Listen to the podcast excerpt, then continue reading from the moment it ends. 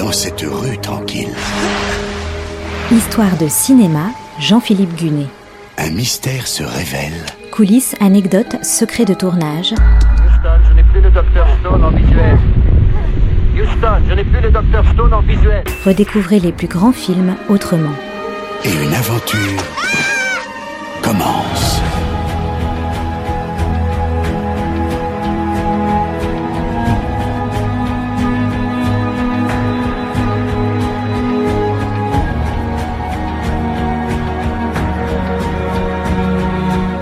À votre avis, est-il possible dans un film de présenter Adolf Hitler autrement que comme un monstre vociférant?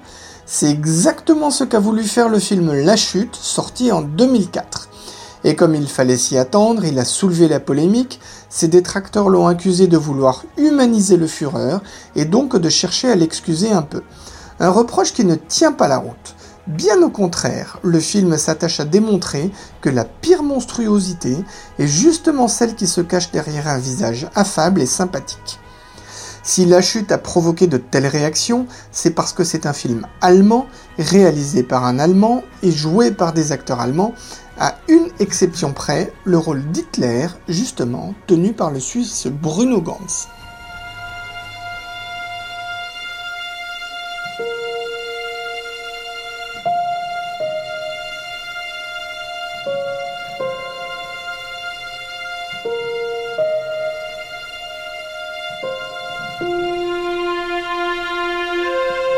La chute, c'est le deuxième long métrage d'Oliver Hirschbiegel qui avait signé l'expérience trois ans avant, en 2001.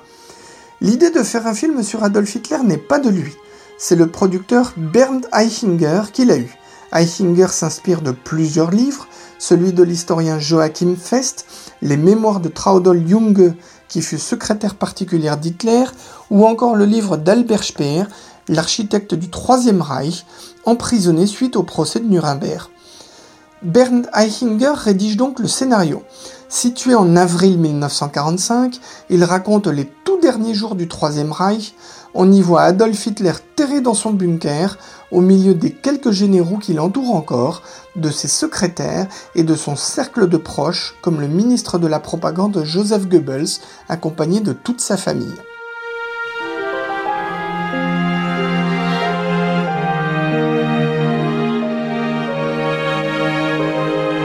Alors que les troupes soviétiques approchent de la chancellerie, on le voit s'emporter une dernière fois lorsqu'il découvre qu'une contre-offensive sur laquelle il comptait n'a jamais existé que dans son imagination et que son entourage immédiat lui a menti. L'extrait qui va suivre est situé précisément à ce moment-là. Hitler ordonne à tout le monde de sortir de la pièce, seules quatre personnes doivent rester, dont Keitel et Jodl, deux des généraux d'état-major les plus proches du Führer. Une fois la porte refermée, Hitler explose en hurlant sur le fait qu'on ait osé désobéir à ses ordres. Es bleiben Raum Keitel, Krebs und.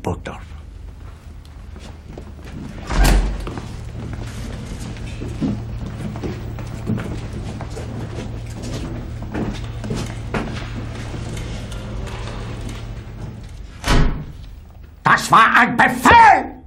Der Angriff Steiners war ein Befehl! Wer sind Sie? Dass Sie es wagen, sich meinen Befehl zu widersetzen! Le scénario reprend d'authentiques citations d'Adolf Hitler, mais qu'il a pu prononcer à d'autres époques que le printemps 1945. Une fois le scénario rédigé, le producteur le soumet à Oliver Hirschbiegel. Le réalisateur est intéressé par le sujet, mais hésite quand même, tant il considère la question du nazisme comme un tabou. Il finira par se laisser convaincre. Trouver le bon acteur pour incarner Hitler n'est pas simple. De multiples comédiens l'ont déjà joué. Cette fois, il faut évidemment un acteur germanophone. Bruno Ganz, le héros des Ailes du désir, est approché. Dans un premier temps, il hésite, ses amis tentent de le dissuader, mais il finit quand même par accepter. De manière classique, l'acteur fait des recherches préparatoires, il y passe tout de même 4 mois. Il étudie entre autres un enregistrement audio du Führer pendant une conversation avec un maréchal finlandais. L'acteur rencontre aussi des patients atteints de la maladie de Parkinson dans un hôpital suisse, car Hitler était soupçonné d'avoir la maladie de Parkinson.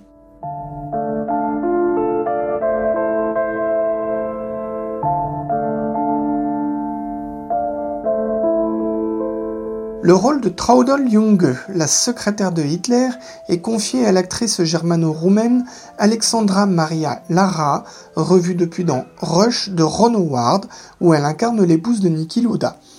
Tout le reste du casting est constitué d'acteurs allemands. Un a une dimension internationale, je veux dire autre que Bruno Gantz. C'est Thomas Kretschmann qui joue ici le Gruppenführer Fegelein. Le comédien a eu des rôles dans plusieurs productions hollywoodiennes, dont le film de sous-marin U-571, ou aussi dans la saison 2 de la série 24 heures chrono.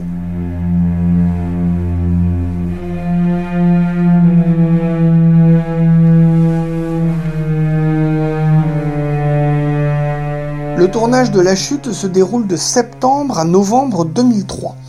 Oliver Hirschbiegel filme à Saint-Pétersbourg, en Russie, et en Allemagne, Berlin, Munich et les studios Bavaria. L'intérieur du bunker est justement reconstitué dans ces studios. Le bâtiment du Reichstag est recréé à l'aide d'effets numériques.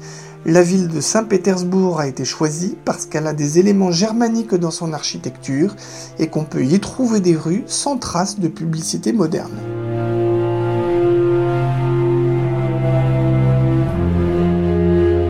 La première de la chute a lieu à Munich le 8 septembre 2004.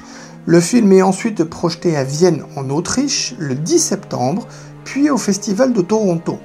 Il sort dans toute l'Allemagne le 16 septembre. Le reste de l'Europe suit. En France, le film sort le 5 janvier 2005. Le film poursuit sa sortie internationale tout au long de l'hiver et du printemps 2005. Le succès au box-office est au rendez-vous. En Allemagne, il attire 4,6 millions de spectateurs. En France, 922 000 curieux font le déplacement.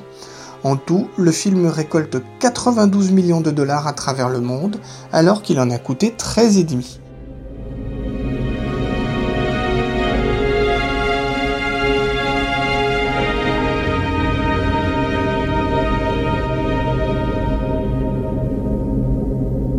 Aux Oscars 2005, La Chute est nommée dans la catégorie du meilleur film étranger. Une statuette qui lui échappera, malgré tout, puisque c'est Mar Adentro d'Alejandro Amenabar qui l'obtiendra. Et la polémique alors? Elle n'a pas traîné. En fait, elle a même éclaté avant la sortie du film pour se poursuivre de plus belle après. Autour d'un point essentiel. Peut-on montrer Adolf Hitler comme un être humain doué d'émotions, se comportant comme un bon père de famille? Et clairement, la réponse est oui. Adolf Hitler est un des grands bouchers de l'histoire et ce serait tellement plus rassurant de se dire qu'il n'a été rien d'autre qu'un monstre en dehors de tout comportement humain. Ce qui explique dès lors la tentation de ne retenir que son côté vociférant lorsqu'on le représente à l'écran. Mais en réalité, Hitler était forcément un être humain. C'est comme ça que Bruno Gantz l'interprète, c'est ce que montre le film, et c'est là que réside la vraie monstruosité, ordonner des horreurs d'un côté, tout en faisant un bisou aux enfants de l'autre et en étant paternel et sympathique. Le tyran sanguinaire, caché sous un visage affable. En cela, La Chute est dans la lignée de L'expérience, le précédent film d'Oliver Hirschbiegel, qui montrait comment, dès lors qu'on leur donne du pouvoir, des hommes ordinaires peuvent devenir des tortionnaires sadiques. La chute n'est une approche que très partielle d'Adolf Hitler, mais jamais il n'est question d'édulcorer le personnage ou de la sceptiser, et son point de vue sur la monstruosité ne peut que retenir l'attention.